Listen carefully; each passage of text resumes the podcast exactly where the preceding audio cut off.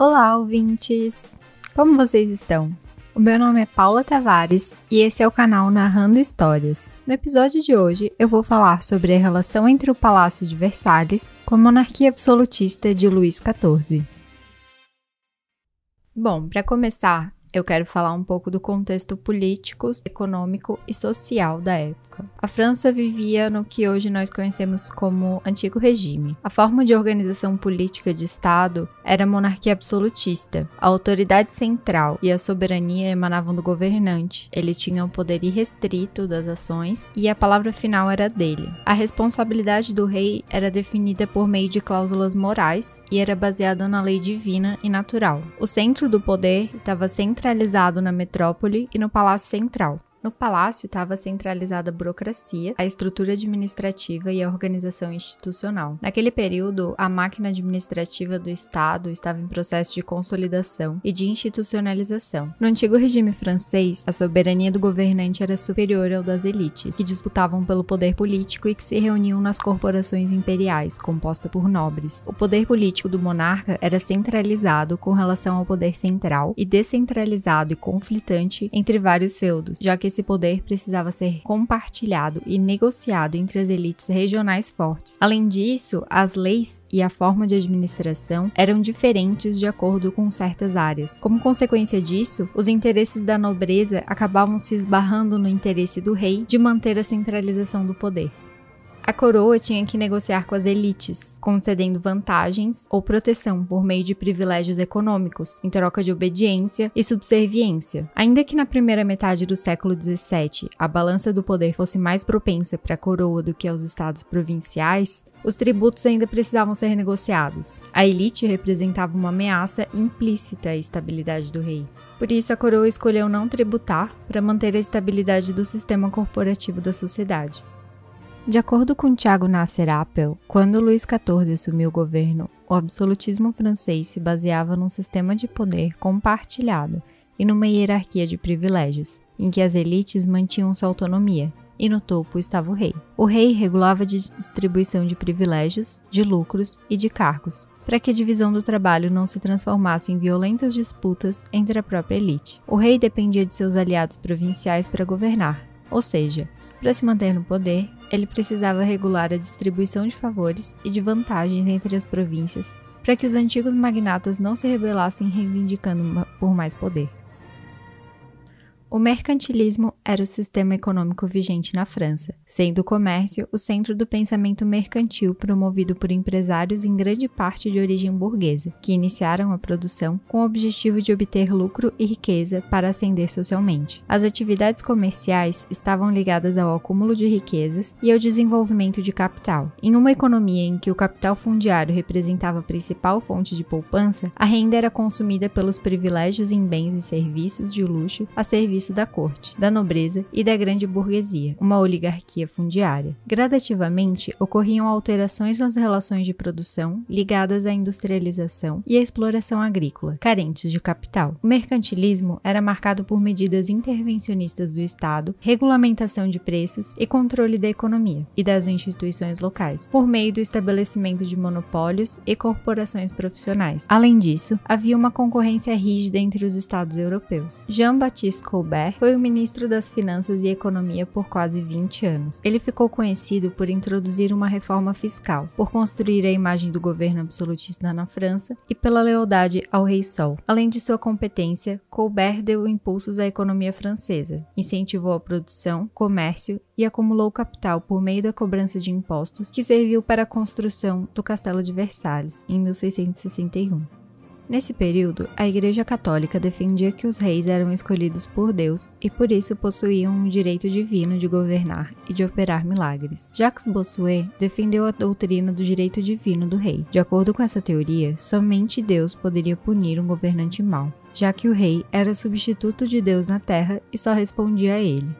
Para facilitar a coesão dos súditos, a dominação do povo e a proteção contra agressões externas, o rei priorizava a unidade religiosa em seu território. A frase de Luís XIV, um rei, uma lei, uma fé, significava a concentração dos poderes e a consolidação de seu poder absolutista. A França também foi uma potência militar, tendo um exército forte e permanente, o que garantiu prestígio e poder.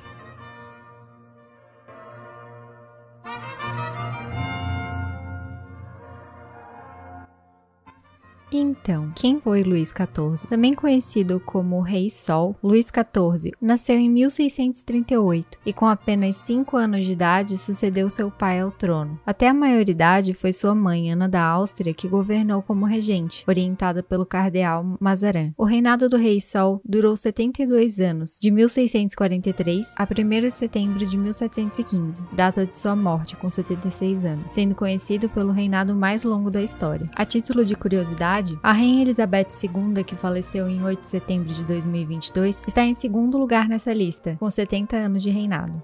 Aos 22 anos, Luís XIV se casou com Maria Teresa da Espanha, filha de Filipe IV, rei da Espanha, e Isabel da França, irmã de seu pai. Mas ao longo da vida, o rei também teve várias amantes, entre as mais notórias, Duquesa de Lavalière, Madame de Montespan e a Marquesa de Maintenon. Em 1683, quando sua esposa Maria Teresa da Espanha faleceu, ele casou discretamente com a Marquesa de Maintenon.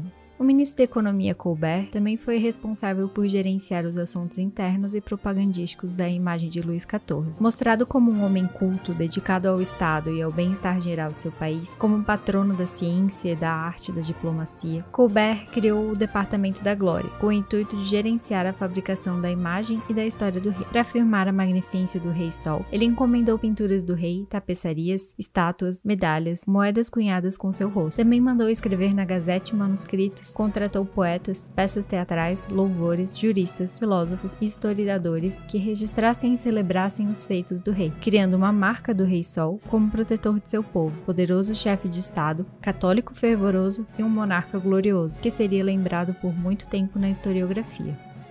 O rei era apresentado vestindo armaduras romanas ou medievais, com o manto real com os símbolos de comando, o orbe e o cetro. Ele podia ser visto com uma postura impassível e austera, todos os símbolos de poder e de grandeza da majestade. Nas pinturas e nas esculturas, era constantemente comparado alegoricamente aos deuses Apolo e Hércules. A imagem do rei Sol também foi constituída por palavras, faladas e escritas, em prosas e em versos, em francês e em latim, em sermões, músicas e louvores. Foi então que o adjetivo oficial, Luís o Grande, foi adotado.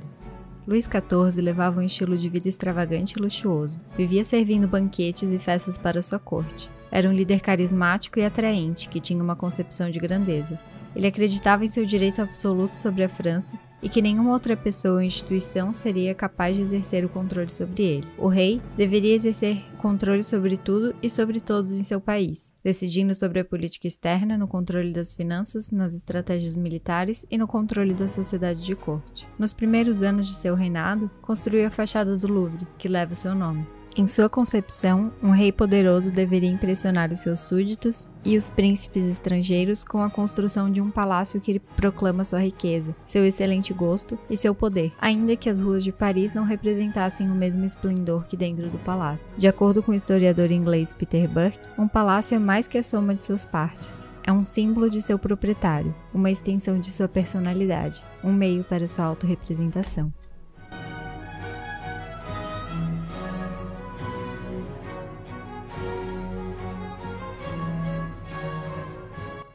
Então, afinal, como foi o processo de construção do Palácio de Versalhes? O que, que ele significava para Luís XIV? Versalhes, entre os anos de 1610 e 1643, era nada mais nada menos do que uma pequena e antiga casa de campo destinada à caça, localizada em uma região pantanosa nos arredores de Paris, construída e utilizada anteriormente por Luís XIII, rei da França e pai de Luís XIV. Mas Luís XIV, desde o começo de seu governo, não gostava da ideia de morar no Palácio do Louvre, em Paris, porque ele não gostava de ver os problemas da capital, as revoltas e a pobreza nos arredores. Em 1661, logo após a morte do cardeal Mazarin, ordenou a reconstrução da antiga casa de campo para um palácio, que passaria a ser o seu domicílio e a sede administrativa do governo. O palácio se tornaria também a residência dos membros da corte, com seus gastos e festas luxuosas. O Palácio de Versalhes chegou a abrigar no ano de 1744 em torno de 10 mil pessoas, entre nobres e criados, com 700 quartos, 67 escadas, mil lareiras e 67 mil metros quadrados, incluindo a área externa dos jardins.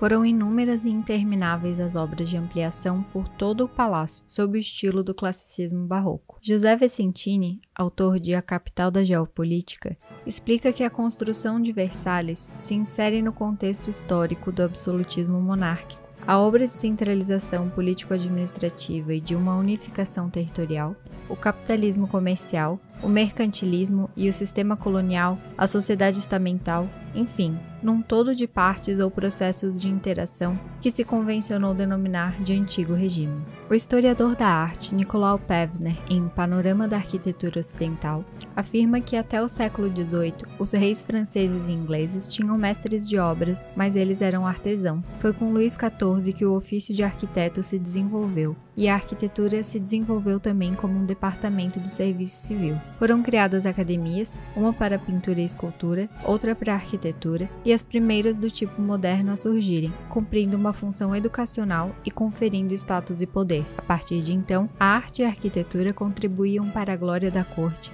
e para exaltar a grandeza do rei e do Estado absolutista. Mas o estilo devia se adaptar aos gostos do rei. Escultores e arquitetos reais se aproximavam da corte, recebiam honrarias e altas remunerações, e eram dependentes do sistema de corte. De acordo com a historiadora brasileira Maria Regina Dantas, Versalhes foi uma obra arquitetônica e paisagística de dimensões exageradas para dar visibilidade ao poder do rei. A entrada do parque foi construída para dar uma visão triunfal, que deveria ser percebida por todos a longa distância. Os corredores e aposentos foram decorados com obras de arte italianas. A imponente Galeria dos Espelhos foi decorada por Lebrun. O Grande Trianon, a Capela Real, as alas norte e sul do palácio, os projetos dos imensos jardins foram elaborados por André Lenoutre, com destaque para o Grande Canal. O jardim se estrutura com grandes eixos e espelhos d'água e o eixo central de cerca de 14 km de comprimento.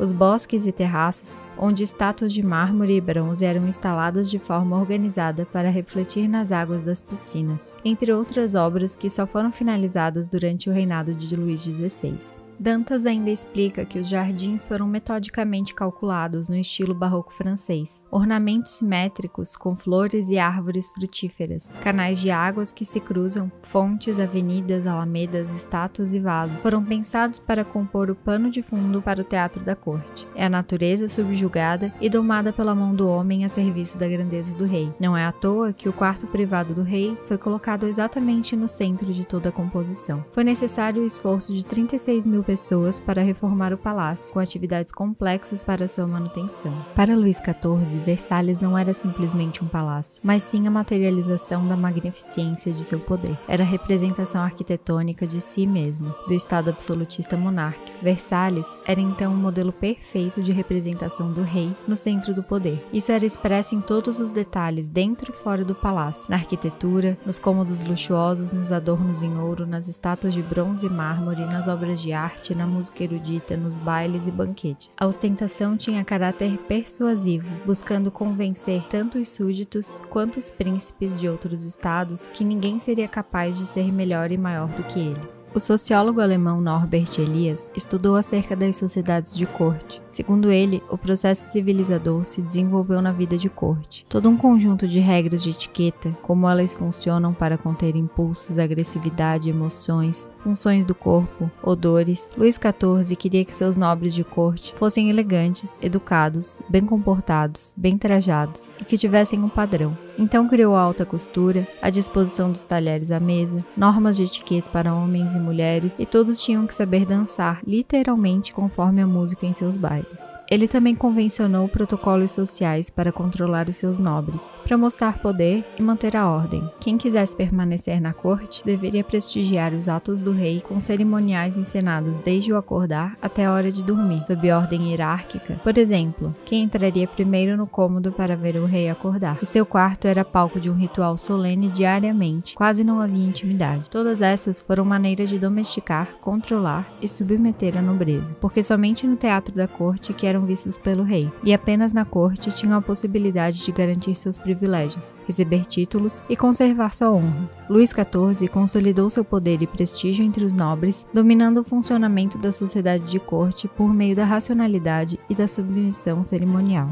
Ao mesmo tempo que o Palácio de Versalhes reunia todos aqueles que pretendiam ser importantes, tudo o que podemos chamar de Versalhes, ou seja, a estrutura arquitetônica, o cerimonial, a sociedade de corte, eram instrumentos para que Luís XIV exercesse seu domínio sobre possíveis usurpadores dentro do Estado, ao mesmo tempo que as elites e a nobreza ficavam cada vez mais dependentes do rei. O rei Sol decidia a posição social daqueles que estavam ao seu redor. Ele também precisava saber quem conspirava contra ele. Como dizem, mantenha seus amigos por perto e seus inimigos mais perto ainda. Por isso que através dessa ritualização e da participação da estrutura de corte, ele conhecia quem o cercava. E o nobre cortesão, para se manter na sociedade de corte, precisava bancar uma vida luxuosa que custava caro, e muitas vezes era necessário pedir empréstimos para o próprio rei. Foi dessa forma que o luxo se tornou uma forma de governar e expressar poder. Ou seja, o Palácio de Versalhes era ainda mais que um estilo de vida e uma obra arquitetônica surpreendente. Era um método de governo, era o palco da autoridade social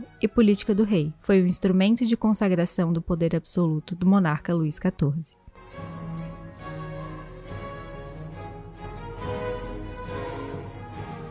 Isso é tudo por hoje, pessoal. Espero que tenham gostado. Se vocês gostaram, compartilhem com seus amigos, com seus familiares e até o próximo episódio. Tchau!